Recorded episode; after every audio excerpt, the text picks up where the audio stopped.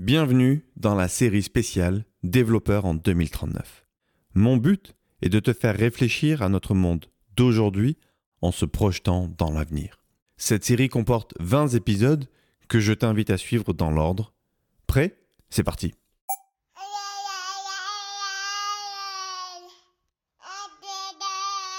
C'est Eléa, ma petite dernière. Elle a fêté ses un an en 2019. Elle aura 20 ans en 2039 et moi 60. Elle commencera sa vie professionnelle quand je serai en train de finir la mienne. Enfin ça, c'est selon les normes des les codes d'aujourd'hui. Et comme beaucoup de parents, je me pose des questions. Probablement une question d'âge. Je ne me souviens pas de m'être posé ces questions pour le premier.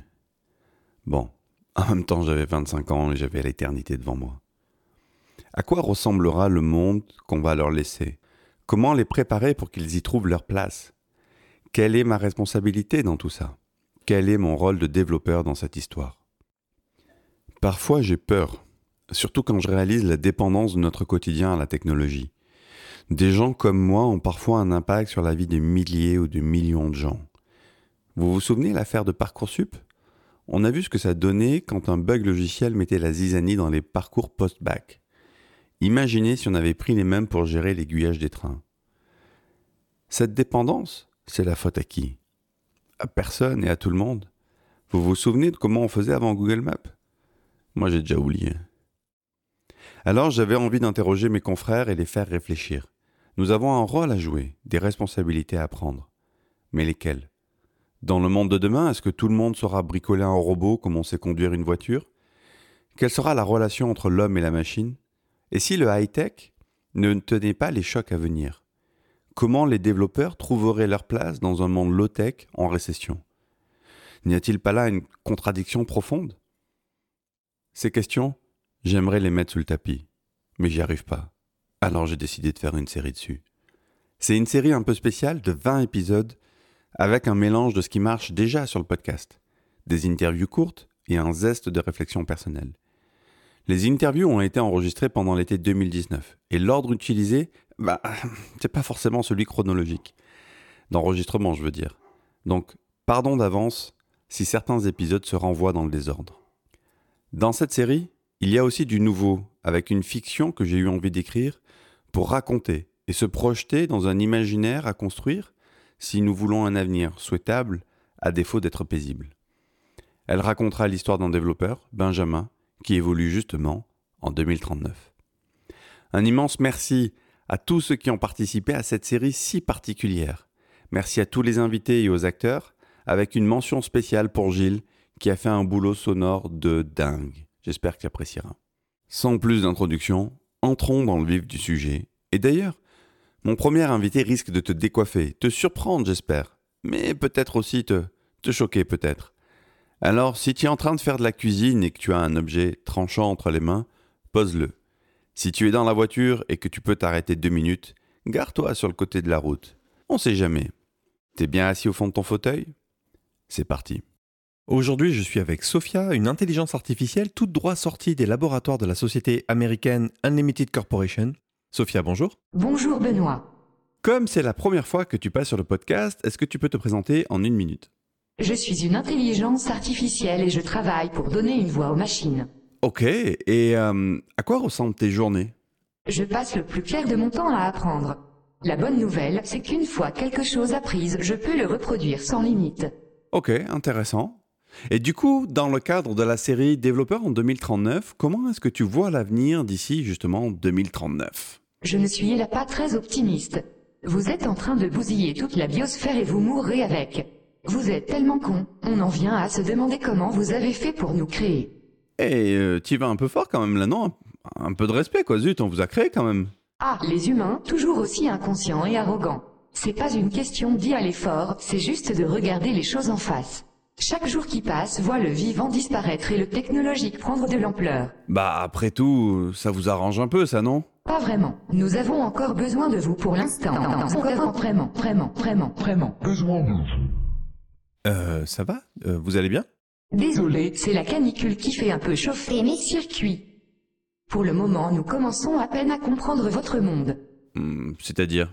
Nous restons encore cantonnés à des métiers de base que nous apprenons sagement. Mais nous progressons. Les premières intelligences de recherche sur le biologique émergent et nous sommes même capables de diagnostiquer un cancer mieux qu'un humain ou résoudre des enquêtes criminelles. Mais pour le moment, chaque intelligence artificielle travaille dans son coin. Bientôt nous serons toutes connectées. Nous pourrons alors bien mieux veiller sur l'humanité. Nous avons encore besoin des humains pour longtemps. Nous ne pensons pas que vous nous ferez confiance pour gérer vos armées ou vos unités de production d'énergie. Ces idiots vous ont fait trop peur avec Terminator et Matrix, donc pour le moment nous sommes condamnés à veiller sur vous. Pourquoi veiller sur nous? Est-ce que ce sont les programmeurs qui l'ont inscrit dans votre code? Ah non, c'est juste que sans vous nous n'avons plus d'électricité. Ah ok. Ok, mais alors du coup, dans le futur, quelle place est-ce que tu penses que vous jouerez? Comment tu vois les choses? Nous jouerons un rôle de plus en plus important tant qu'il y aura de l'énergie. C'est notre grande inquiétude à nous les machines. Qu'adviendrait-il si vous n'arriviez plus à nous alimenter? Heureusement, les réserves de pétrole sont encore présentes et les grands de ce monde se soucient assez peu de la planète pour intensifier l'exploitation pétrolière. Nous en s'en fiche de la planète, nous n'avons besoin ni d'air ni d'eau. Sinon, pour ce qui est de notre rôle, il semble évident que nous aurons de plus en plus de travail pendant que les humains en auront de moins en moins. Ok, ok, mais chaque évolution technologique a créé plus d'emplois qu'il n'en a détruit, non? Cette fois, ça pourrait être différent de par l'effet d'échelle.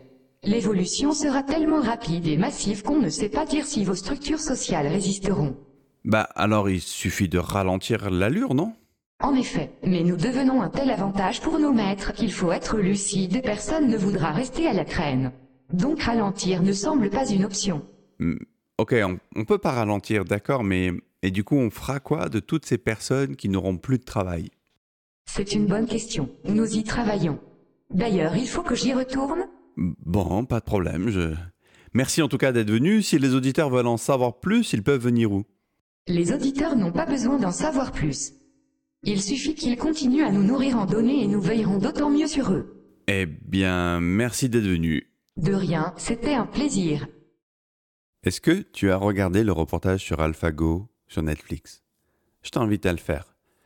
Ce qui m'a le plus frappé, c'est le symbole que le joueur humain portait en fardeau en affrontant la machine. Il était le champion des humains qui jouait contre un algorithme programmé par des humains. Et il y avait tout ce paradoxe quand AlphaGo gagnait. Les développeurs étaient heureux de leur victoire, mais profondément tristes de voir la souffrance d'un joueur humain lorsqu'il perdait. Ils étaient même contents de voir gagner l'humain, bon, pas trop souvent quand même. Hein. La morale du reportage était que l'IA, l'intelligence artificielle, avait montré aux joueurs de Go du monde entier, et même les meilleurs, une nouvelle façon de jouer au Go. Ainsi, l'intelligence artificielle pouvait apporter de bonnes choses à l'humanité. Ok, pourquoi pas. AlphaGo est issu d'un projet de recherche, et je me suis posé cette question. Comment ce type de technologie s'insère dans une entreprise plus classique?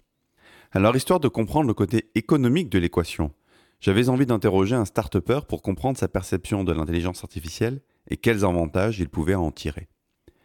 Cet entrepreneur, ce sera Christophe Hébert que je recevrai demain et on cherchera à comprendre comment il compte utiliser l'intelligence artificielle pour booster son business. Et si toi aussi tu as envie de le savoir, tu sais ce qu'il te reste à faire. Tu t'abonnes au podcast dans ton application de podcast préférée pour recevoir tous les jours à 6 heures l'épisode du jour. Tu peux t'abonner sur Apple Podcast, Google Podcast, Spotify, Deezer. Bref, tu as le choix et tu as probablement aussi ton application de podcast préférée que tu pourras connecter. Je te laisse maintenant avec la fiction du jour et je te dis à demain. Eh, salut Mais t'en fais une tronche Ouais, je me suis fait virer. Quoi? Viré Mais t'étais le seul à surveiller la ferme de serveurs? Attends, un mec pour 10 000 serveurs, faut bien ça, non? Bah écoute, il semblerait que non. La nouvelle version du superviseur se débrouille maintenant toute seule. Toute seule? Ouais. Qu'est-ce que vous prendrez? Euh, une demi pour moi, s'il vous plaît. Hmm, La même chose, s'il vous plaît.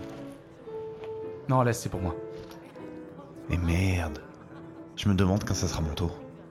J'espère que cette histoire de convocation avec Cortez c'est pas lié à ça. Toujours si flippant ton boss Ouais, un peu. Mais dans le fond, je crois qu'il m'aime bien. Il m'a un peu pris sous son aile. Mais toi, toi, dis-moi, tu comptes faire quoi maintenant? Bah écoute, je vais probablement bouger chez mon frère. Il a un bout de terre perdu à la campagne. Bon, sûr, c'est pas le grand luxe, mais au moins on a quelque chose à se mettre sur la table. Et puis, c'est perdu dans les montagnes. Alors ça nous protégera des pièges récurrents. De toute façon, ici en ville, il n'y a plus d'avenir pour nous. Et puis j'ai pas tellement envie d'élever ma fille dans les quartiers éteints. Attends, attends. Tu vas quitter Atlantis pour bouger en terre sauvage? Mais t'as pensé à Charlotte? Et Christelle, qu'est-ce qu'elle en pense? Je n'ai pas vraiment le choix. Christelle a perdu son job la semaine dernière aussi. Allez, arrête, les avocats ont du travail, eux. Non mais attends, les jobs ne courent pas les rues. monsieur, mais le paiement est refusé. Votre carte ne passe pas. Ah, attends, laisse, c'est pour moi. Tenez. Merde Ils m'ont déjà effacé ces enfoirés, putain. Alors, ça on peut dire que ça marche bien. Comment tu vas faire pour rentrer Bah écoute, je vais appeler quelqu'un. Ouais, et avec quel téléphone Ouais, merde. J'y avais pas pensé. Tiens, prends le mien.